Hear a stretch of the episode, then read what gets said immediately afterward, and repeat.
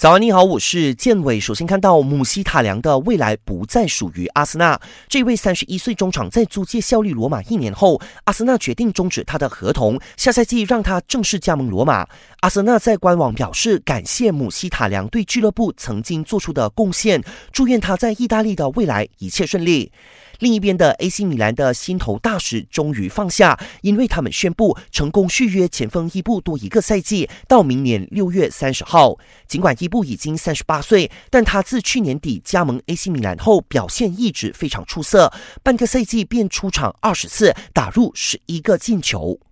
各大联赛新赛季即将重新启动，根据规定，球员都必须事先进行新冠肺炎检测，结果也越来越多俱乐部传出了确诊病例。最新的有巴黎圣日耳曼，他们家两名中场迪玛利亚和帕雷德斯病毒检测结果都呈阳性反应。皇家社会新买的球员大卫席尔瓦也中招，目前正自我隔离中。想要观看更多更精彩的体坛动态，尽在 Astro。